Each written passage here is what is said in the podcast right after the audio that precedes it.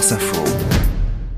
C'est sport à présent, Cédric Guillou. Le Tour de France va nous tenir euh, en haleine euh, pendant trois semaines. Toute la caravane arrive aujourd'hui à Bilbao en Espagne où le, le départ sera donné samedi. Et avant cette grande boucle 2023, vous avez souhaité nous parler de Christian Prudhomme. C'est le patron du Tour. Oui, qui va devenir, euh, on peut le dire, hein, l'un des hommes les plus importants de France pendant près d'un mois, parce que vous savez, hein, pour euh, le patron d'un Tour de France, euh, bah, c'est un peu euh, comme un politicien en campagne. Hein, L'été, vous serrez des milliers de mains, vous accueillez des dizaines d'invités dans la voiture de direction de course. Alors la bonne nouvelle, en regardant quand même le parcours de Christian Prudhomme, c'est quand même de se dire que le journalisme peut mener à tout, hein, y compris donc devenir patron de la plus grande course cycliste du monde. C'est un ancien journaliste touche à tout, la presse écrite, la télé. Il a aussi fait de la radio. Il a travaillé chez nous, Christian Prudhomme. Il a euh, démarré pigiste à France Bleu Nord, anciennement Radio France. Fréquence Nord. Fréquence Nord, je crois que c'était l'un de vos collègues d'ailleurs. Euh, je l'ai pas connu à cette époque-là, mais euh, Aurélien Accard, fils d'un médecin, d'une infirmière, il vit aujourd'hui à Paris. C'est un féru d'histoire et de géographie